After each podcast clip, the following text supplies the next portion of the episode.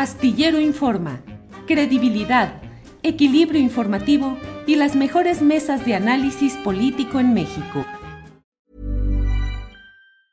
As a person with a very deep voice, I'm hired all the time for advertising campaigns. But a deep voice doesn't sell B2B, and advertising on the wrong platform doesn't sell B2B either. That's why, if you're a B2B marketer, you should use LinkedIn ads.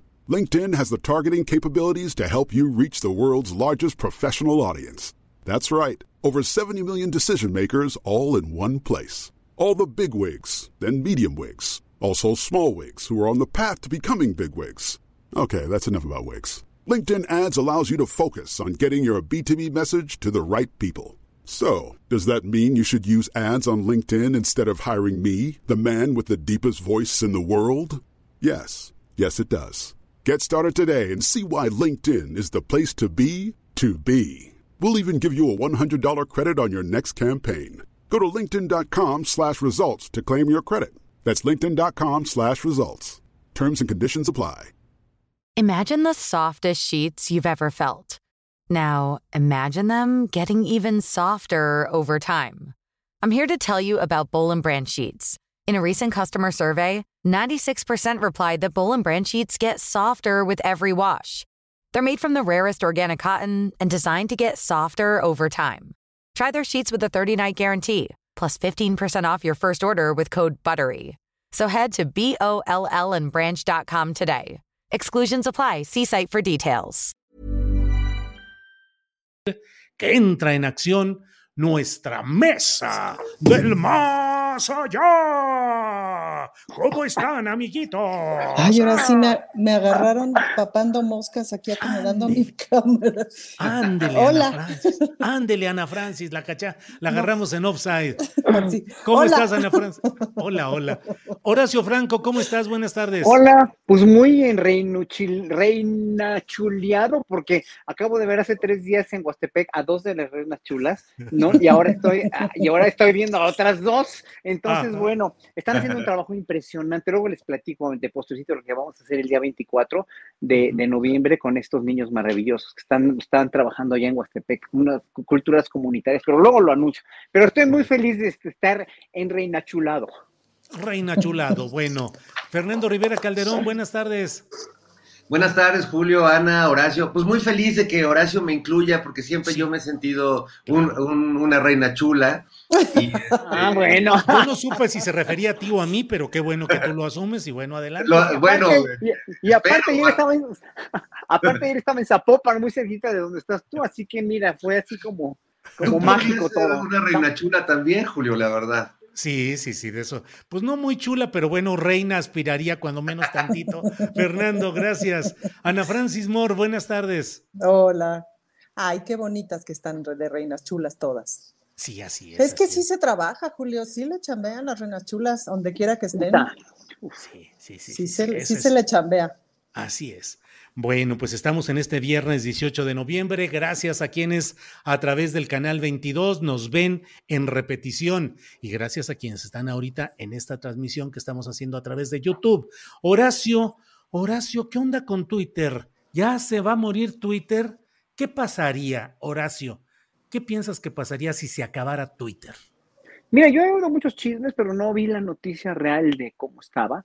Eh, no, no, no sé, o, eh, no tengo una up to date, como dicen en inglés, o sea, no estoy al corriente de todo, pero, pero yo creo que lo que, mira, este hombre, este hombre eh, tiene toda la, el, el dueño, pues, ¿no? El, el, el, poderoso, el Musk, tiene toda la, la, la retórica, tiene toda la, la sartén por el mango, es un hombre demasiado poderoso como para hacer lo que se le dé, le dé la gana con Twitter. Y si lo que quiere es depurar, limpiar Twitter, obviamente, de todo, pero no sé si haya anunciado que se va a quitar, que se va a morir, que va a fenecer.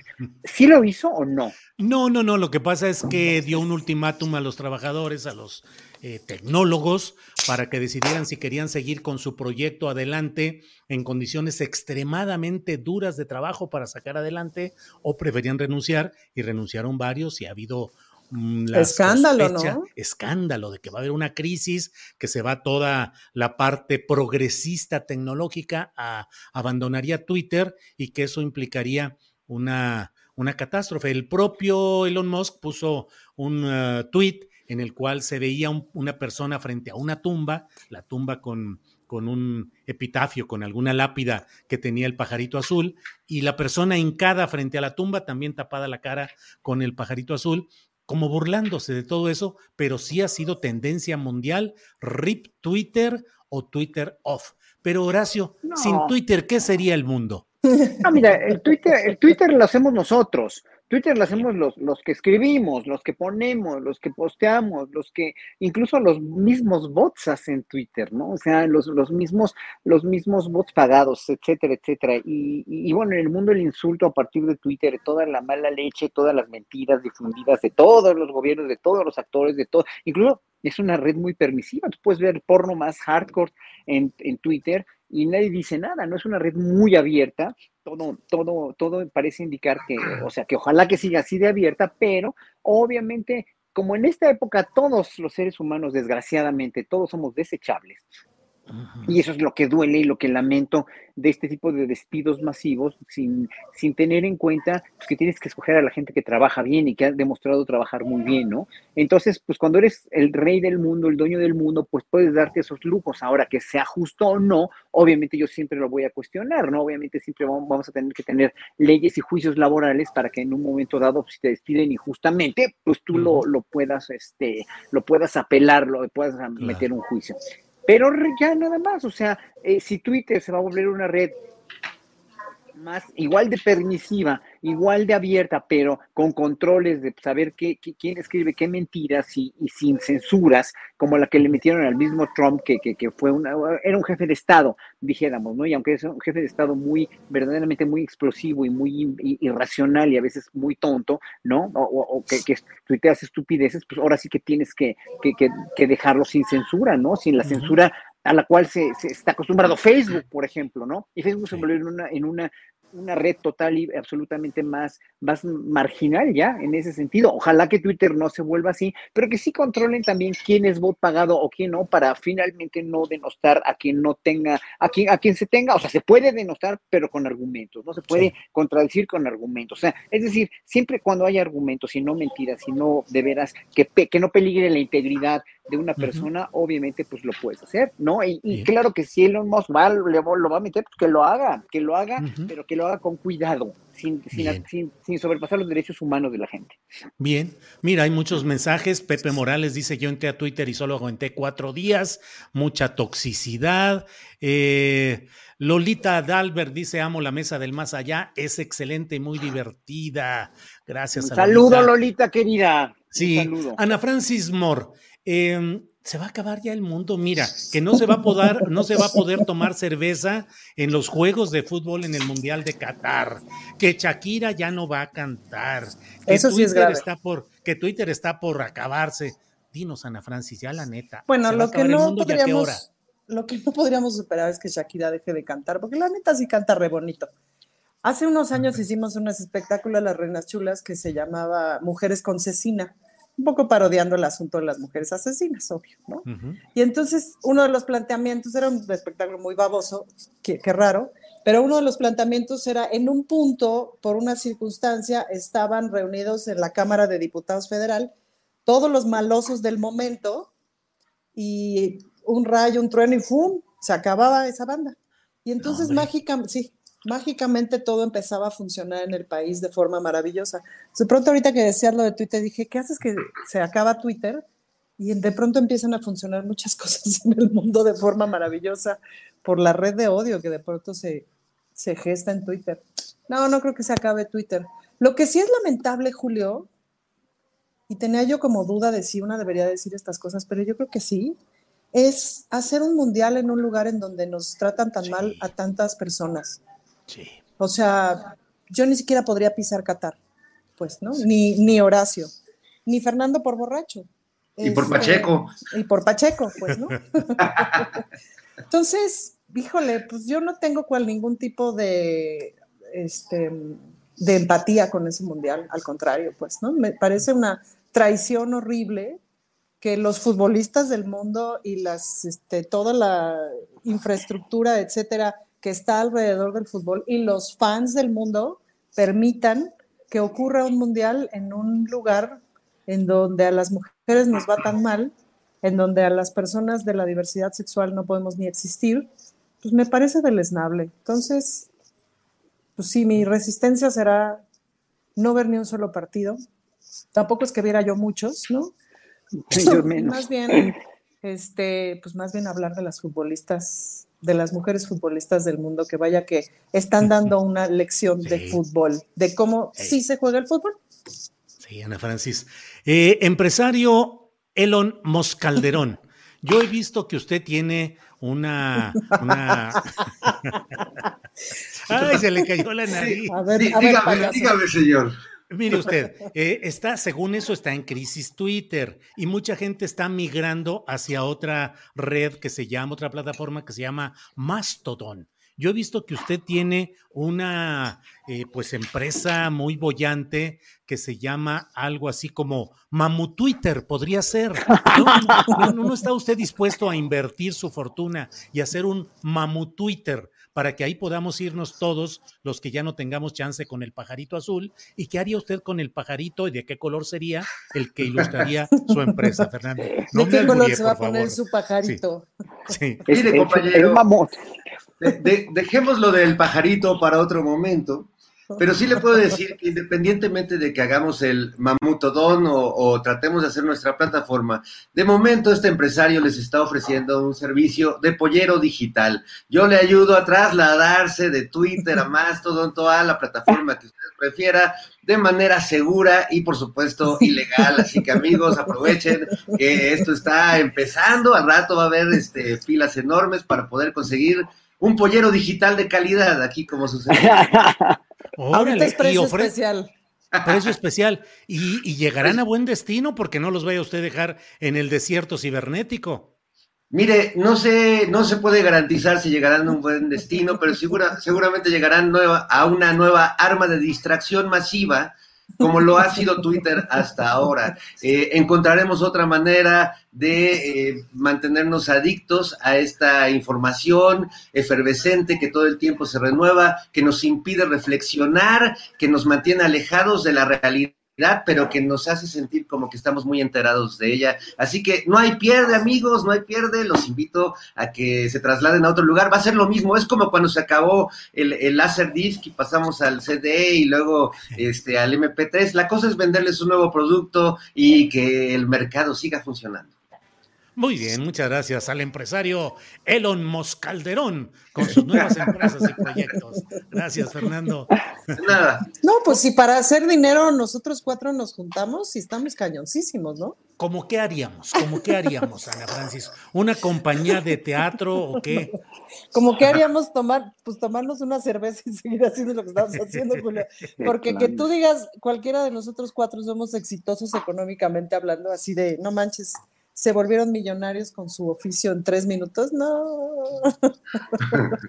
Eso no nos salió, amigos. Eso no nos salió. Pero qué diversión.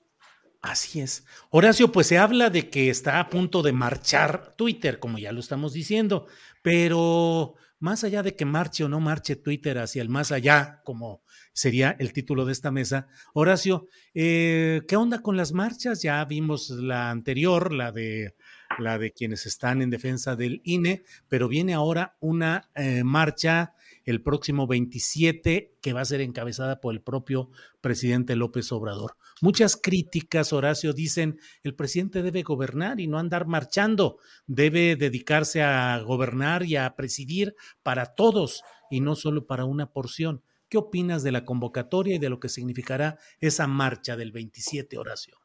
Bueno, oye, voy a verme un poco astillero, pero este, Asaed Bonilla mandó un muy generoso chat, por lo cual le agradezco en nombre de, toda la tripulación astillero.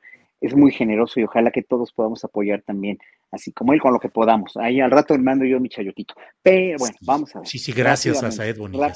Rápidamente, este, lo que tú me dijiste, que debe gobernar y no debe marchar. A ver, yo me pregunto, Enrique Peña Nieto, Vicente Fox, el mismo Calderón, ¿Cuántos meses no se fueron, no se largaron al extranjero a, cosas, se quedaban un ratito más y tomaban muchísimas más vacaciones que López Obrador, pero muchísimas más. Y se iban con los aviones del gobierno y lo pagábamos todos nosotros.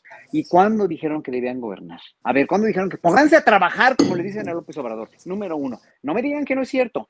¿Cuántas vacaciones se ha tomado López Obrador desde que tomó el poder? Entonces, eso es un pretexto total y absolutamente falso tan falso como la marcha, como los argumentos de la marcha que, que, bueno, ya vimos cómo la gente se las, se las gastaba, digo, las entrevistas que hizo este Juan, Juan este, de Milenio, bueno, que ahora está en Milenio, pero que este Juan Becerra Costa, que, que de veras la gente, la gente estaba apoyando las reformas de López Obrador en la marcha, ¿no? que fueron a protestar contra López Obrador. O sea, eso es, verdaderamente ya, es totalmente bizarro, es, es, kafkiano, ¿no? Bueno, aparte de que fue una marcha con muy poca cohesión política y cohesión real, la única cohesión que tiene es que todos odiamos a López Obrador, todos los que estamos ahí, es una marcha que no tiene sustento.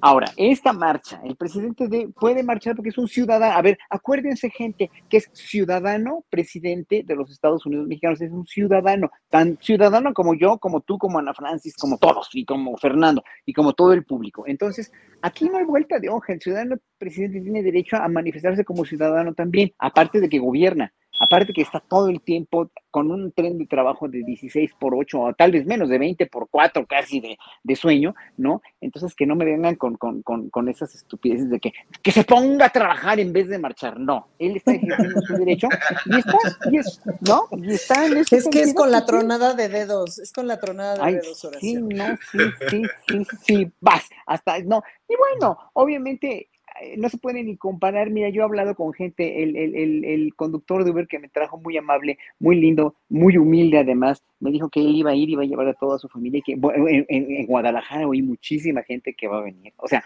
es impresionante. Esa marcha sí va a ser, no, no es la muestra del músculo López Obradorista, sino es la muestra del amor y la fe que tenemos todos los que estamos apoyando al presidente y a su iniciativa de transformar el país, eh, con, con, con, esta fe, con esta esperanza y con esta, con esta con este amor al país, no a él, no es el país, no es él, es el país que queremos que progrese.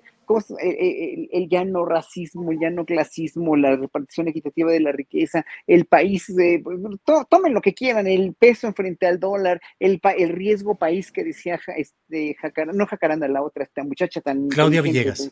Claudia Villegas, qué interesante lo que dice, ¿por qué no se difunde eso? A ver, ¿por qué no se difunde que México ya no es un país en riesgo para inversiones? Bueno, entonces todo eso eh, hacen que veamos que sí, el observador está, está gobernando bien y las iniciativas de cultura, que mira, que en verdad, eh, ahora que les cuente lo que vamos a hacer ahí en el auditorio el próximo jueves, o sea, se, se, te cae, se te cae, bueno, más bien se te enaltece el corazón. Este, este país está cambiando, está realmente poco a poco cambiando, está poco a poco evolucionando hacia una democracia mucho más perfecta de la que decía, dice Aguilar Camín hoy en la mañana, que, que éramos, ¿no?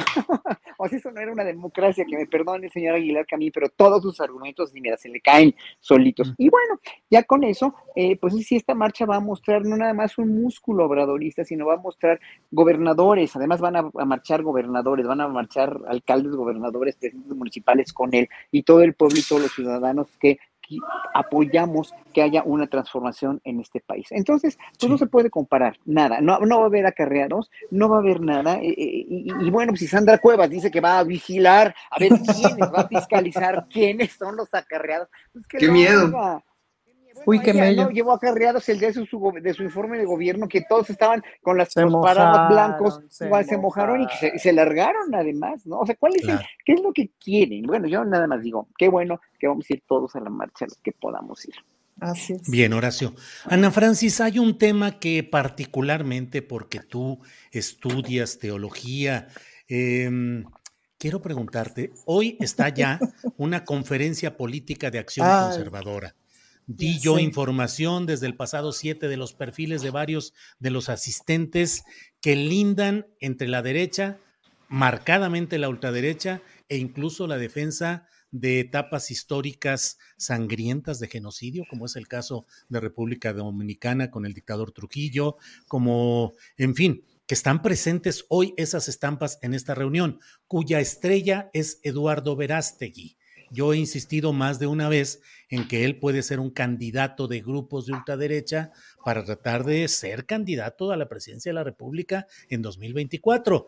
Eh, hoy ha abierto él, entre aplausos, esta conferencia, pero ha hecho una crítica directa y abierta al gobierno del presidente López Obrador y dice que mm. mañana le va a dar respuesta más concisa en la sesión eh, de clausura de este encuentro. Pero te quiero preguntar, Ana Francis, ¿Qué es Eduardo Verástegui? Un activista del conservadurismo extremo, es un hombre que proclama eh, viva Cristo Rey, que proclama el cristerismo, es un hombre de abstinencia sexual eh, proclamada como una virtud. ¿Cómo ver esa figura, Ana Francis?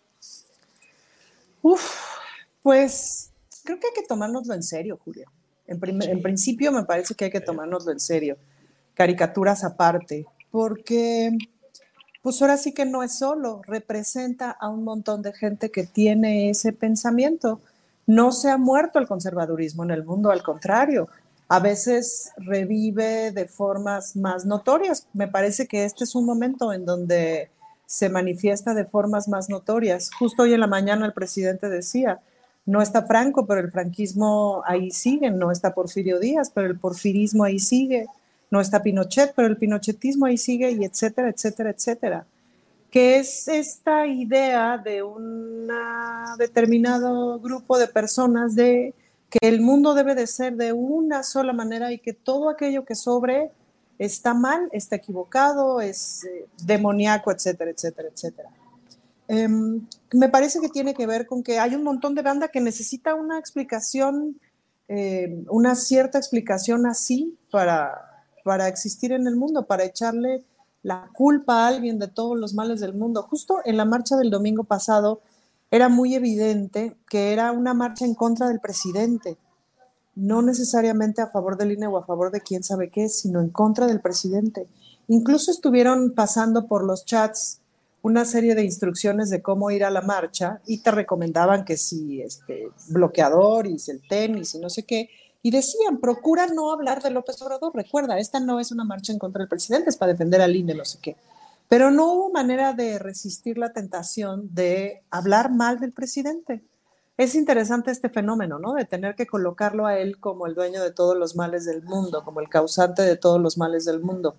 Y no me parece que sea algo que el presidente no sepa, sino al contrario, eh, que justamente lo usa para atraer como toda esta... Eh, toda esta réplica, toda esta retórica y exhibirla, ¿no? Decir, bien, esto es lo que realmente piensan. Fabricio Mejía hizo un artículo justo sobre la pata rajada, ¿no? Que así se llama. Sí. Genial, véanlo, véanlo, véanlo. Brutal, ¿no? Eh, porque es tremendo lo que esta mujer dice de indio pata rajada, pues que es todo este pensamiento conservador ahí detrás y que es terrible. Mira, hay una prueba que estamos a punto de, pasar, a ver cómo nos va, que tiene que ver con inscribir a las trabajadoras del hogar en el IMSS, que ya es obligatorio, que ya está la plataforma a nivel nacional, que, ¿no? La acaba de presentar este, Luisa María Alcalde el otro día, que está muy sencillo, etcétera.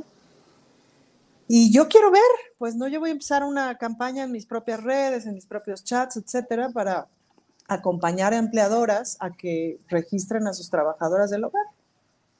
Básicamente a decirles no se hagan güeyes, pues no. Em, pero es muy impresionante cómo está ese pensamiento ahí todavía. Esta mañana el presidente decía, mi amo es el pueblo. Y yo pensaba, qué listo es que utiliza la palabra amo porque todavía está en la idiosincrasia nacional, todavía está en el pensamiento nacional el amo y el patrón. Eh, y por lo tanto, pues el que obedece al amo o al patrón, ¿no? Em, entonces, ay Julio, pues ya me perdí del punto, pero... no, no, no, pero, bueno, estábamos hablando. Ahí está y representa, me da mucho gusto que lo hagan a la luz, porque entonces los vemos porque no han dejado de estar. Yo quiero sí, decir algo este, polémico, Ana, Julio, Horacio, porque la verdad yo, yo sí me identifico con una, en una cosa con Eduardo Verástegui. en el tema de la abstinencia sexual. Ajá, sí, He conocido esos rumores, sí, sí. Lo que pasa, eh, la única diferencia es que en el caso de Eduardo es voluntaria y en el mío no. El tuyo no. Eso es forzar. Son detalles, son por detalles. las circunstancias. Pero estamos a un paso de, de, de estar del mismo lado. Almas gemelas. Eso, imagínense a San Fernando Rivera Calderón llevado a los altares por todos los actos de ese tipo que ha, que ha hecho. Fernando, ¿cómo Y además ves hasta podría ser nombre de avenida, Julio. Agarra a San Fernando Rivera Calderón y ya lo desplazan a la derecha. Ya está la... Ándale, ándale. Claro que sí, claro que sí. Fernando, ¿cómo ves todo este tema? El propio eh, Verástegui dijo hoy en la inauguración de esta reunión eh, que ha avanzado la revolución socialista en países como Argentina, Bolivia, Chile, Colombia, México, Perú, Venezuela, Cuba, Nicaragua y más recientemente Brasil. ¿Nos está ya asfixiando el fantasma del comunismo, Fernando Rivera? ¿Te sientes ya oprimido por el ogro eh, rojo y comunista? Al contrario, Julio, me siento parte de esta gran revolución comunista, satánica y masónica que va a terminar demorando los cerebros de los niños y este y poniendo, esclavizando a, a, las personas de la tercera edad y haciendo todas esas clases de cosas que decían que hacían los comunistas en los años de la Guerra Fría, si, si bien te acuerdas, te acuerdas que decían que se comían a los niños, sí.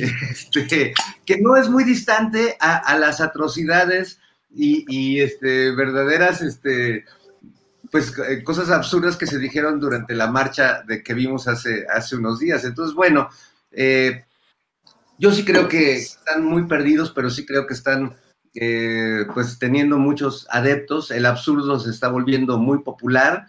en ese sentido, me da esperanza que Twitter se acabe, porque imagínate si, si personajes como Calderón o Fox o Margarita Zavala se quedaran sin Twitter, pues desaparecerían así no, no tendrían otra manera de comunicarse con la sociedad y creo que los veríamos, los veríamos desaparecer. Pero bueno, quizás en el fondo todo esto que estamos diciendo, Julio, y viviendo, eh, sea parte de un proceso irreversible de hamburguesamiento. Yo te veo muy hamburguesado a ti, Ana Francis, Horacio. Aquí creo mira, está la hamburguesa. Aquí el hamburguesamiento se siente aquí en la lonjita. Aquí, mira, aquí mira. Y por eso hay que salir a marchar, hay que salir a marchar. Horacio amigos. no. Horacio ah, no. Horacio es, uh, hace no, ejercicio no, no. toda la... Fernando. No, bueno, este, con eso creo que podría este, terminar con el que aunque no nos hamburguesemos tanto. Este, y bueno, pues ahora sí que eh, cuidado con estas voces eh, de la ultraderecha. A mí Eduardo Verástegui, la verdad no me parece en absoluto que tenga madera del líder, ha sido un cuate pues palaciego que se le ha pasado entre los Azcárraga, este, los Berumen, los Peña Nieto y el Papa, ¿no? El Papa, este, que siempre lo recibe con mucho gusto, por compartir. Pero pues, este Papa, este Papa ya lo recibió. No, Fíjate que no creo que se lleve muy bien con este Papa en particular. Este Papa, este Papa, pues es que ahí es donde una dice, a saber qué catolicismo están defendiendo. El catolicismo de los de la mayoría de los católicos, ahí sí se los digo como teóloga, les Claro. juro que no. No, no, no. Les juro que no. Sí. Horacio Franco, sobre este tema de los conservadores y su asomo, porque como bien dice Ana Francis, no es que no estuvieran, simplemente están asomándose un poco más. Horacio. Claro, mira, yo, yo preparé una tarea y quería precisamente hablar y responderle a Juan Iván Peña y a Tortoledo, que los entrevistaste el, hace dos días, y que verdaderamente estaba yo con la quijada en el piso, con, en verdad, estaba yo con la quijada en el piso de asombro de que todavía hay gente que está 500 años atrasada o más. Mira, dice Iván Peña, a mí lo que más me saltó de, lo que dice Iván, Juan Iván Peña es que dice, dice que México requiere incrementar su vinculación con Estados Unidos. Pues que no estamos con Estados Unidos hasta las manitas. ¿Qué quiere? Que seamos un país con armamentos, con un país de, con, con- un- con- esta doble moral que ya tenemos también. O sea, ¿qué quiere? Que tengamos más relación con Estados Unidos y la tenemos, los tenemos hasta aquí, hasta el cuello a Estados Unidos, ¿no? Y, que nos sigamos sometiendo a Estados Unidos y sus designios, pues no. Pero bueno, eso fue lo que más me, porque, porque Peña se me hizo un poco más este, moderado que, que lo que dice este señor Tortolero. Eh, bueno, él dice defender, o sea, quiere que, que con esta, esta cosa que va a haber ahí en Santa Fe, que quiere defender los valores tradicionales. A ver, los valores tradicionales en México no están en riesgo y la gente los, los, los, los practica, los valores tradicionales, los mismos que dice el presidente, la familia, las relaciones familiares, etcétera, etcétera. O sea, aquí no hay que defender ningún valor tradicional porque las familias que lo defienden lo defienden muy bien y las familias desintegradas, aunque tú trates de en una familia desintegrada defender esos valores tradicionales, no lo vas a hacer porque un hijo de una madre violada que no pudo abortar es un hijo no deseado y va a ser un hijo no querido y va a ser un hijo de nadie. Y va a ser un hijo que va a estar con el chemo todo el día y va a ser un hijo que no lo quieran y que va a estar de, de veras pobrecitos, pero van a estar tremendamente sufriendo. Entonces, eso de defender los valores tradicionales, ¿qué? Defender la fe, por favor, el pueblo mexicano es un pueblo lleno de fe y además de una fe también, aparte de la fe en, su, en, su, Dios, en la Virgen de Guadalupe y en todo lo que nos educaron, es un país lleno de fe y, también de superstición. Así que no hay que defender valores personales ni fe porque no hay. Valores, pues los mexicanos tienen sus valores también, o sea, y no hay que, no están en riesgo esos valores. La libertad religiosa, carajo, ¿quién está persiguiendo católicos y protestantes? O sea, defender libertad religiosa, defender la vida ¿no? El presidente siempre ha estado defendiendo la vida de los que están vivos, obviamente, de las mujeres que están vivas y que quieren decidir sobre su cuerpo, por ejemplo, y de las feministas y de los gays y de todos, nadie, aquí no se amenaza a nadie, aquí no se, no se está, este, no se está matando a nadie, ¿no? Con, con, con, no, eh, no se está terminando a nadie. Defender la familia, la familia se defiende sola y cuando es una familia con diferentes, una familia no, no, no con papá, mamá e hijos, sino con familia como la mía, con mi marido y la gente que nos rodea y que queremos y amamos y, y, y otras, otro tipo de familia, aquí nadie está atacando a la familia defender la propiedad privada. Dice defender la propiedad privada, pues ¿qué están expropiando? ¿Qué cosas, señor Tortolero? ¿No? Defender la que, la, dice, defender libertades. Aquí, ¿quién está atacando las libertades y los, todos los, de la derecha y todo mundo nos podemos ir a manifestar? Dice, defender la patria contra el globalismo. As a person with a very deep voice, I'm hired all the time for advertising campaigns. But a deep voice doesn't sell B2B, and advertising on the wrong platform doesn't sell B2B either. That's why, if you're a B2B marketer, you should use LinkedIn ads. LinkedIn has the targeting capabilities to help you reach the world's largest professional audience. That's right, over 70 million decision makers all in one place. All the big wigs, then medium wigs, also small wigs who are on the path to becoming big wigs.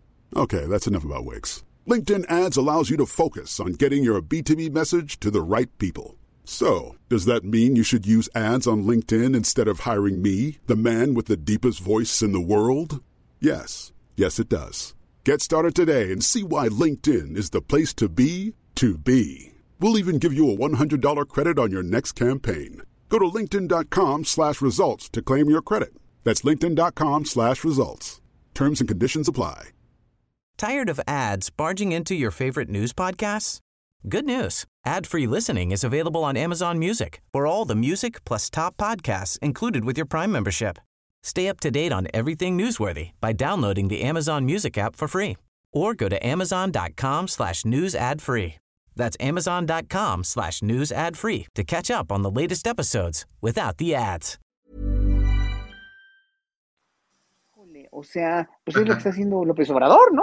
Obviamente, con un, con un capitalismo eh, global, pero muy inclusivo y muy defendiendo precisamente los valores, eh, los valores no, pero la, la, la, soberanía nacional de México, ¿no? Defender los derechos universales, pues no todos tenemos los mismos derechos y se defienden aquí, ¿no? Digo, está, están en riesgo los derechos universales y dice que quieren defender el socialismo blando, o sea, socialismo blando, bueno, ese, ese término de socialismo blando verdaderamente se me hizo de, de risa loca, porque en México no estamos en un socialismo y menos en un socialismo blando. México tiene un sistema con López Obrador muy sui generis y muy verdaderamente sí, con, con, ciertos rasgos de izquierda y ciertos rasgos de derecha, pero lo que quiere es gobernar para todos, creo yo, y está tratando de gobernar para todos, aunque, aunque le repatee todo lo que le hicieron y le siguen haciendo las derechas, obviamente, pues él no está, no, no está limitando a los ricos de que, de que tengan menos, a menos que no paguen impuestos, ¿verdad? Entonces, obviamente ahí, ¿cuál socialismo blando?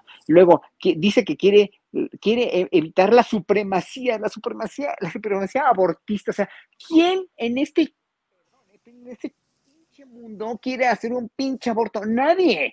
Ninguna mujer aborta por gusto, señor. O sea, aquí no es ninguna supremacía, aquí es una necesidad, en verdad, de supervivencia de la madre y del hijo, que no sea estúpido. Y luego, supremacía supremacía feminista, por favor. La mujer ha sido objeto de pisoteo y de, de, estragos de la pinche cultura machista, también fomentada por madres de familia y padres de familia, pero es una cultura machista y se tiene que liberar de eso, no es ninguna supremacía. La supremacía LGBT, carajo, ¿cuál supremacía LGBT? Somos el 10% un poquito más de la población. El imperio gay, Horacio, el imperio No queremos, claro, el imperio gay, pero ¿qué, qué, qué, o sea, ¿de qué está hablando? ¿De qué están están muy supremacistas, amigos. Están, demasiado supremacistas. Luego es cierto. Mira la supremacía de los músculos de Horacio. Sí. Supremacía. y, eso que no y, eso, y, eso, que no, así no es cierto. Y eso que no ha visto otras cositas. Otras cosas. No, no, sino. Y luego una, luego una señora me dijo una vez, ay, joven, que le di una limosnita, pobrecita. Me dice, ay, joven, que Dios le dé más. Le digo, que ya me la vio, ¿cómo cree? que Dios le dé más. Bueno, no, y luego, espérame, luego déjame acabar lo último que dice este güey.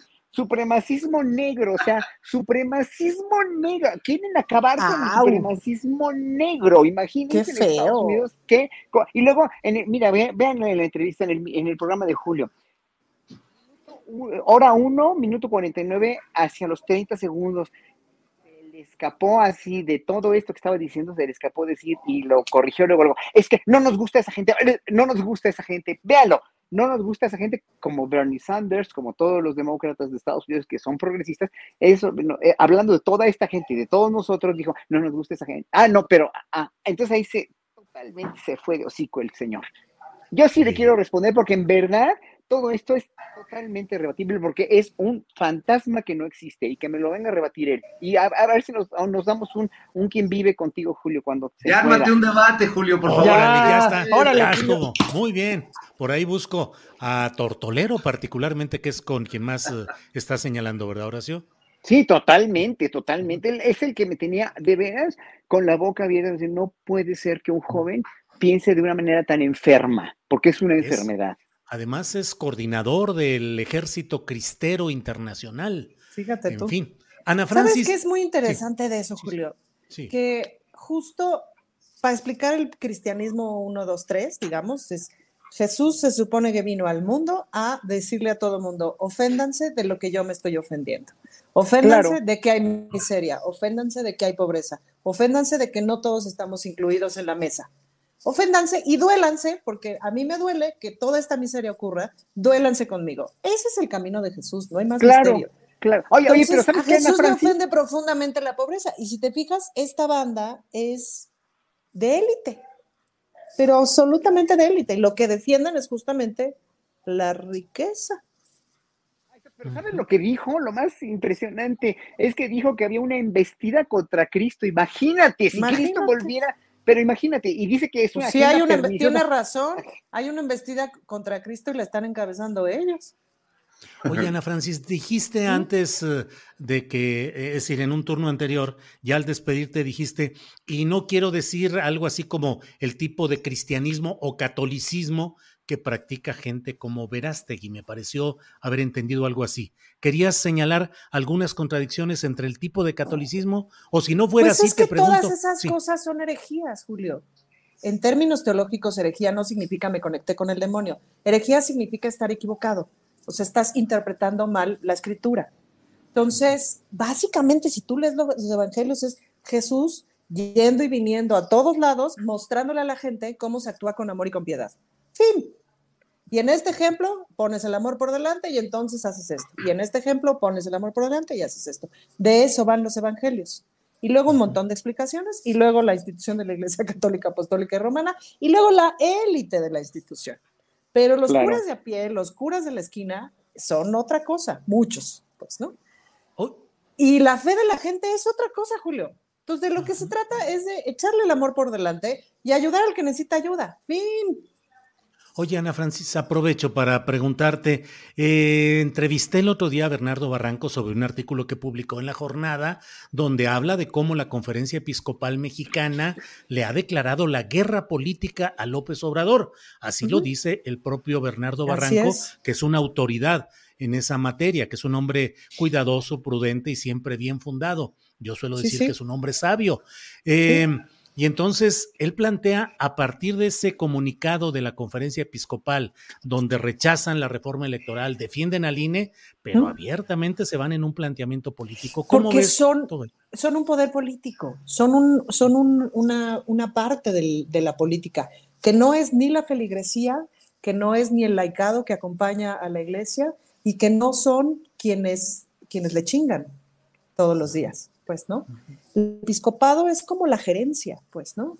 Y ni siquiera representan a Roma necesariamente. El episcopado mexicano, adentro, digamos, de la curia romana, adentro del, de la élite, del, de, digamos, del Vaticano y etcétera, y de toda la organización eh, de papas, obispos, de, obispos, cardenales, etcétera, hay muchas fuerzas, y hay fuerzas conservadoras y fuerzas más o menos liberales.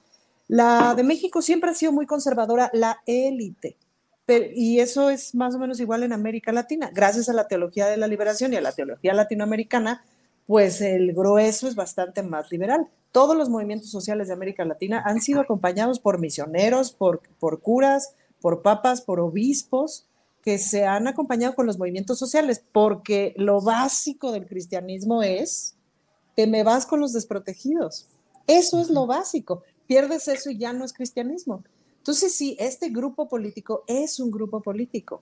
Ahora, hay una crisis súper importante al interior de la iglesia porque la iglesia católica está perdiendo fieles, pero, pero como guachicol, Julio. Pierden y pierden fieles cada año y no hay manera de, de que recuperen. Pierden y pierden sacerdotes porque ya nadie quiere ser sacerdote. Los chavos no quieren ser sacerdotes. Entonces, hacen circo, maroma y teatro para pescar gente que quiera ser sacerdotes, etcétera. Y como las mujeres no están incluidas, pues es un pedo. Entonces, hay una crisis importante porque menos fieles, pues es menos dinero, menos estructura, menos poder, etc.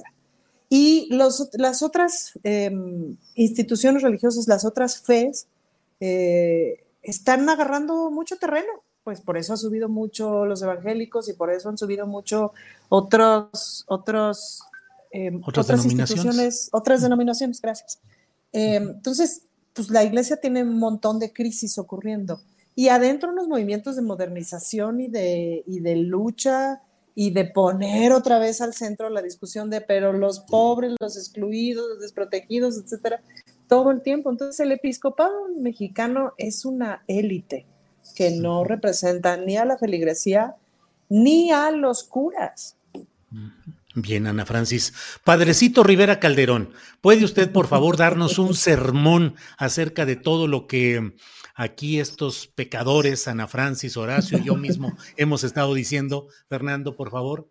Ah, es que el fuego del infierno no, no, no será suficiente. Hay, hay, mucho, pero pareciera que va a ser insuficiente para calcinar a toda esta, pues a estos pecadores irredentos y que además pecan y pecan y lo hacen por convicción, como, como ustedes. Pecan y pecan, no dejan de pecar. Yo creo que están subestimando este movimiento, porque como acabas de decir, este señor Tortolero, que es coordinador de, un ejército, ¿no, Julio? Lo, pues así dicen, un ejército pacífico dicen, pero ejército cristiano internacional.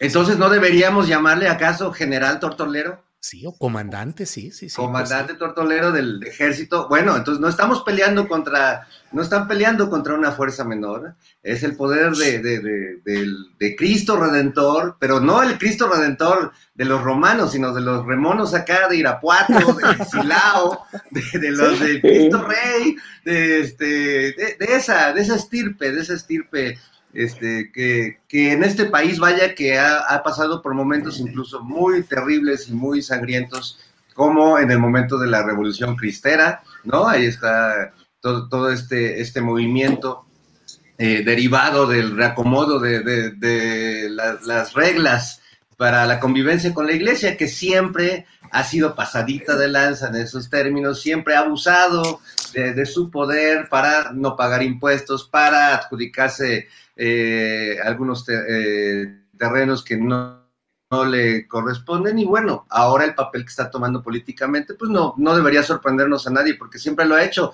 Lo padre es que ahora lo hace pues de frente, de frente no solo, ya, ya, ya no nada más en el confesionario político donde siempre se han movido con políticos y con delincuentes, como, como bien sabemos desde hace muchos años.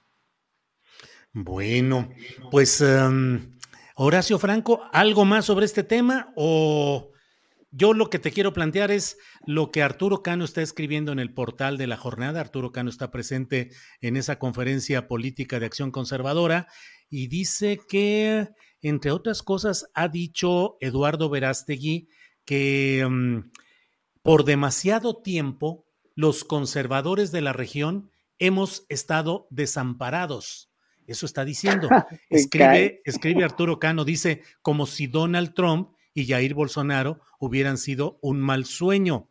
Eh, en otra parte pone, la verdadera derecha está huérfana, no la derechita cobarde, porque en el fondo, Horacio, es también el tratar de señalar, así lo he, eh, me lo han dicho en diferentes entrevistas con diferentes personajes que he tenido en, en, entrevistas, y bueno, se quejan de que la derecha mexicana es una derecha que no es tan fuerte, tan cerrada, tan activa como ellos desearían. Eh, la crónica que está haciendo Arturo Cano dice que Verástegui hizo una pausa dramática para luego soltar la sentencia.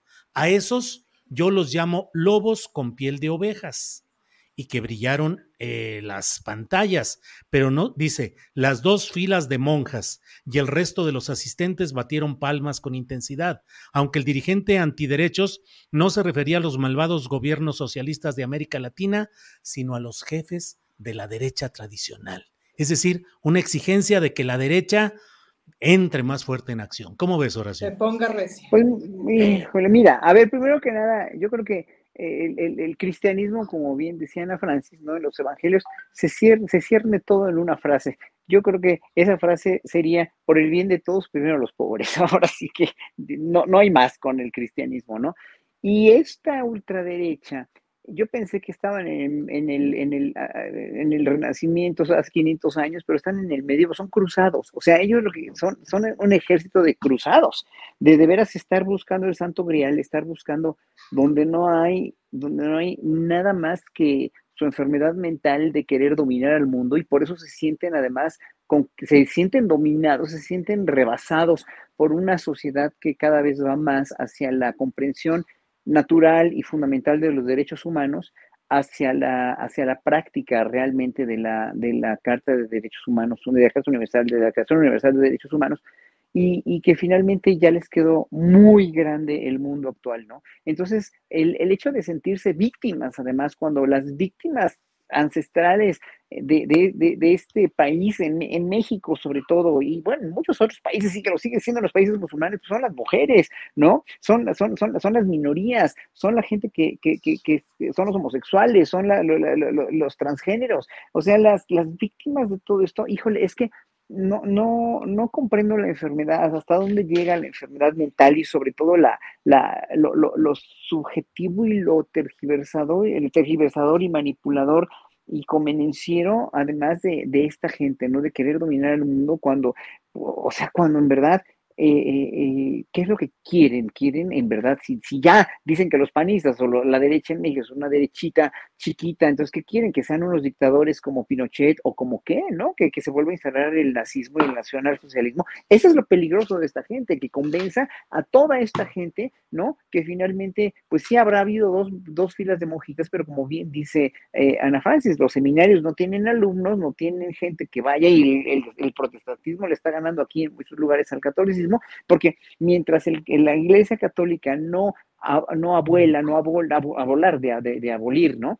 No abuela el, el, el, pecado más grande contra la natura que existe, que es la, la, castidad más bien, el celibato, ¿no? Entonces, pues va a haber a padres violadores, sacerdotes violadores, sacerdotes casados que viven dobles vidas, ¿no? Y que tienen hijos regados por, todo el, por todo el mundo y, y finalmente van a hacerlo, pero pues obviamente el, el, hecho de, estar tan reprimidos, de ser una religión tan represiva como lo es también la musulmana, porque yo nunca he visto más hombres que me echen la mirada braguetera que en Dubai, en verdad, ¿eh? O sea, y todos los hombres con sus esposas atrás, ¿no? Y cubiertos con todo, con, con la hijab o como hijab, con hijab, de la Guerra Santa, no, hijab, todas cubiertas, pero echándome las miradas así muy, de muy curiosamente gays, ¿verdad? O sea, estas dobles morales y, y, también se aplica aquí a los sacerdotes y a todos los que están reprimiendo su sexualidad, porque ese es el problema y ese es el estigma, reprimir tu sexualidad y con esa frustración que tienes tan grande, ¿no?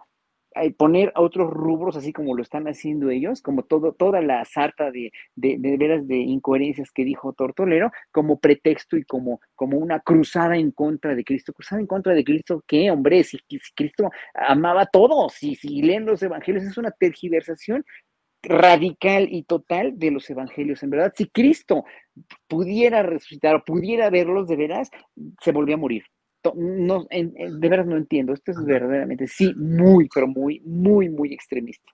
Más bien lo volvían a matar, querido Horacio. Eh, ellos lo matarían. pobrecito, imagínate, solito. Ana Francis Moore se monta ya en su nave espacial, va surcando los caminos y es el momento de irnos preparando con los postrecitos antes de que debamos decir adiós a nuestra audiencia de Canal 22. Así es que tres minutitos más o menos, Ana Francis, postrecito. Ay, postrecito.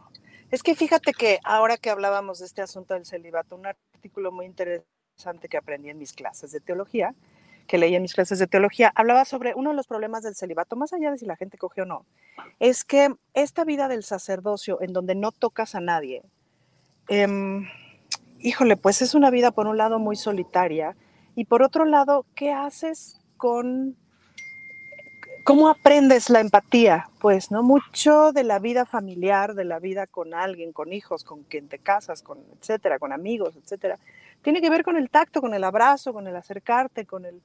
Y ese tacto nos da mucha salud, Julio. En la pandemia que básicamente, pues hubo quien se la aventó sin tocar a nadie, viviendo solo, sola, etcétera y hubimos quienes tuvimos chance de estar con nuestras familias y eso, pero eran nada más esas personas y dejaste de abrazar a un montón de gente dejaste de tocar a un montón de gente y nos dimos cuenta de lo importante que es eso, el tacto. Entonces, ese aprendizaje no está en, esa, en ese planteamiento de ser sacerdote. Por otro lado, hay un aprendizaje que no está, que es em, pues justo la convivencia con la familia, la convivencia con la crianza y todas las enseñanzas que eso te da.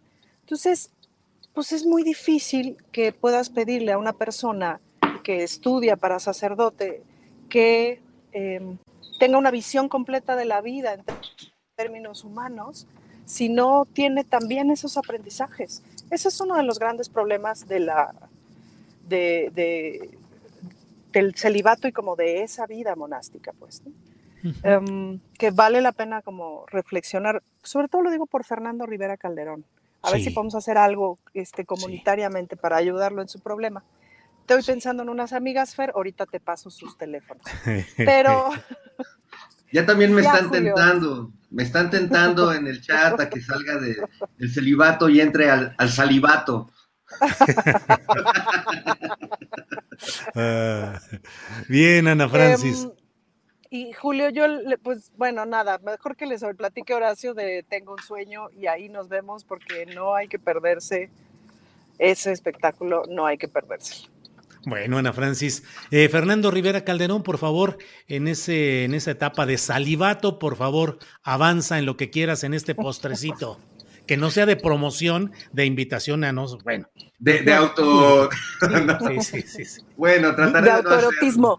No, ustedes saben que yo siempre he practicado la manogamia, y, pero también estoy abierto a, todas las, nuevas prácticas, posturas. Y ahora sí nada más les asco, dice pobre hombre. Pobre hombre. pobre hombre. Bueno, yo me quedé con ganas de opinar un poco de lo que va a suceder eh, en el Mundial en Qatar, porque, bueno, a mí sí, me gusta, soy tardío. Eh, pues, eh, admirador del fútbol como espectáculo. Eh, y creo que en este caso el espectáculo en este mundial no va a ser tanto los partidos de fútbol, sino lo que ese este, gran pensador Huntington llamaba hace unas décadas el choque de civilizaciones, que él veía como una, como una guerra, pero que en realidad va a ser un encuentro eh, ante los ojos de todo el mundo, con cámaras por todos lados, de culturas que son completamente opuestas.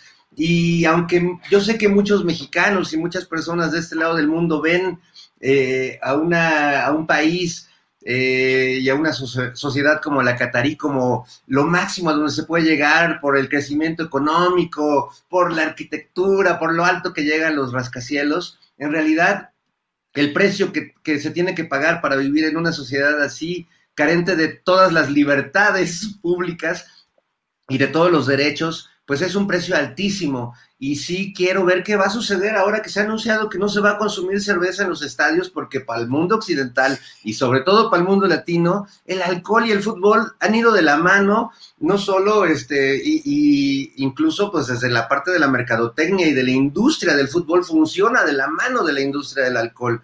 ¿Qué va a pasar allá? Ya sé que ya hay muchos mexicanos que se precian de haber metido finalmente este alcohol allá, pero bueno, ¿y qué va a pasar cuando se lo tomen? ¿Y qué va a pasar cuando los apañen? Y eh, creo que vamos a ver un fenómeno muy interesante que nos va a dejar buenas lecciones más allá, como dice Ana Francis, de lo terrible que sea que el mundo celebre de pronto nada más porque llega la, mirada del fútbol, un país donde los derechos elementales son violados recurrentemente, donde todavía persiste el esclavismo, un esclavismo muy, muy contemporáneo, muy modernizado, eh, más allá, aparte de la homofobia, la misoginia y demás temas que tienen ahí pendientes. Esta sociedad tan moderna, con edificios tan bonitos.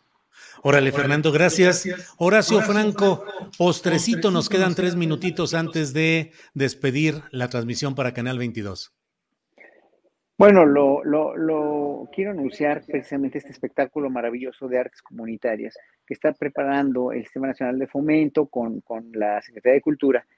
Padrísimo, en verdad, con niños de todos los estados, niños indígenas, niños mestizos, niños de todo tipo, eh, que cantan precioso y muy bien afinado, que tocan precioso y van a presentar un espectáculo. Yo voy a tocar ahí una pieza con ellos pero es impresionante, o sea, es muy conmovedor, precisamente como les decía, dos de las reinas chulas, Ceci, y, este, eh, y, este Nora, están eh, preparándolos a un, un, hacer un performance con una poesía que ellos mismos escribieron sobre la liberación a partir de sus lenguas, sobre la reivindicación de sus lenguas indígenas, y ellos están hablando en cada lengua, son siete u ocho idiomas que están, están, o sea, cuando tú los ves en el performance, tan bien guiado por Nora, y por Ceci. Y, este, y, y, los ves, yo, yo no podía dejar de llorar. Porque, ¿Por qué no hicimos un país así antes? Pues porque tenían a los indígenas verdaderamente sometidos, los tenían total y absolutamente esclavizados durante siglos, ¿no? Y ver, eh, reivindicar el, el, idioma de estos niños con la poesía, con la expresión corporal, con la danza, va a bailar Elisa Carrillo, con un grupo de niños que los niños de Guerrero bailan con sus cascabeles, mientras otros hacen casi rap y hacen danza clásica, algunos de otros estados. No, es lo más bonito que, se, que, que he visto en mucho tiempo. Es conmovedor, es maravilloso. La entrada en el Auditorio Nacional, la entrada es de un peso o un juguete que quieran dar para que se los lleven a los niños de Guerrero. Y cuando haces cultura con esa manera, aprovechando los recursos que tienen los mexicanos, que son su gran talento para las artes, para la danza, para la poesía, para la música, para expresarse y dejas expresar a los niños y a los adolescentes de esa manera con sus instrumentos, con sus voces, haciendo un, un hilo conductor que es la sensibilidad a partir de la reivindicación de las comunidades y de la mexicanidad y de todo eso que somos, es una maravilla me siento muy orgulloso y en verdad pondero mucho. Váyanse al auditorio este próximo jueves 24 a las 7 y media de la noche o a las 7, no me acuerdo la hora que es, pero es de veras imperante que la gente vaya y vea el tesoro enorme que tenemos en este país. Muy bien, muchas gracias, Horacio Franco. Y bueno, pues ya es el momento de decirle a quienes nos han seguido, Ana Francis, que va muy sonriente ahí en su nave espacial. ¿Hacia dónde vas, Ana Francis? Hacia, hacia el futuro. Y más allá. Y más allá. Voy a, voy a una cosa de la Suprema Corte de Justicia, Julio, a comentar una glosa jurisprudencial del Estado de México. Ándale. Ándale, no, pues ahí sí va a estar interesante el asunto. Bueno, pues es la hora de decirle a quienes nos han seguido en Canal 22, eh, muchas gracias. Dos más dos, que somos estos cuatro, le decimos hasta pronto al Canal 22. Gracias, seguimos. Bueno, pues ya estamos aquí, continuando con nuestra transmisión. Eh, Ana Francis, ¿algo que quieras decir ya en esta parte final y antes de que nos agarre por ahí alguna interferencia de Internet?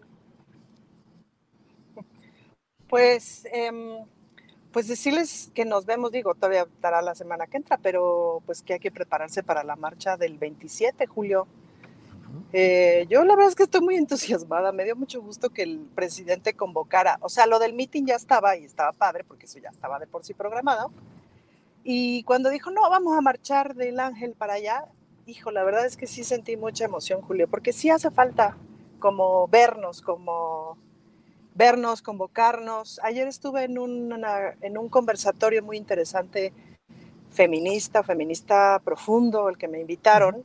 Y una de las cosas que les decía yo a las compañeras es, a mí me gustaría poder tener el espacio, em, un espacio de reconocimiento de entre, es decir, que los, que los movimientos feministas en este momento de México nos conociéramos y nos reconociéramos incluso a aquellos que estamos trabajando desde dentro del gobierno.